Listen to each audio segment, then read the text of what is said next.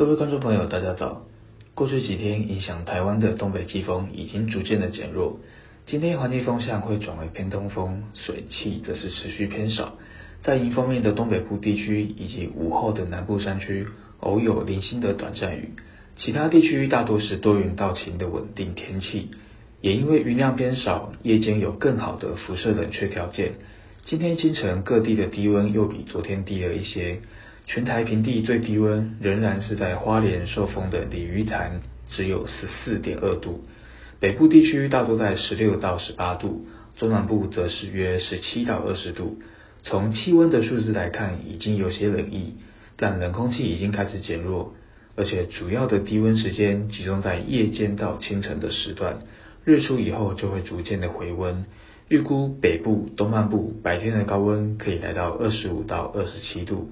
中南部则是二十九到三十度，入夜以后会再明显的转凉，会有相当显著的日夜温差，要留意早晚的气温变化状况，适时的调整穿着。明天到周六，台湾附近的环境风向又会从偏东风逐渐的转为东北风的环境，而且风速有增强的趋势，环境的水汽也会开始增多。迎风面的大台北以及东半部地区云量增多，有机会下雨的范围扩大。在局部迎风面以及山区地形上会有比较多的累积雨量，桃园地区也可能偶有局部的短暂阵雨影响。背风面的中南部地区天气持续稳定，晴到多云为主，降雨几率低。但是要留意沿海地区以及海上的风浪可能比较强一些。气温方面大致没有明显的变化，北部东半部因为云量增多，全天阴凉；中南部日间暖热，持续有比较大的日夜温差。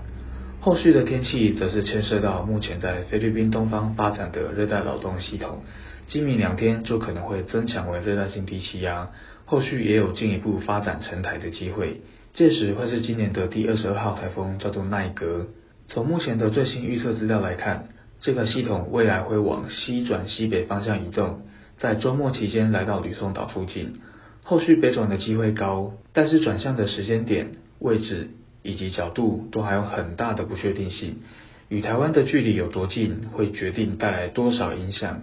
现阶段的预测都还有很高的不确定性，必须要持续观察，直到系统发展成型以后，预报的资料才会趋于稳定，届时的预测才会有比较好的参考性。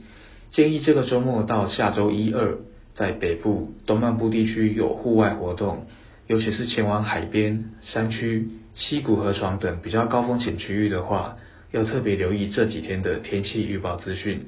以上气象由天气风险欧中学提供。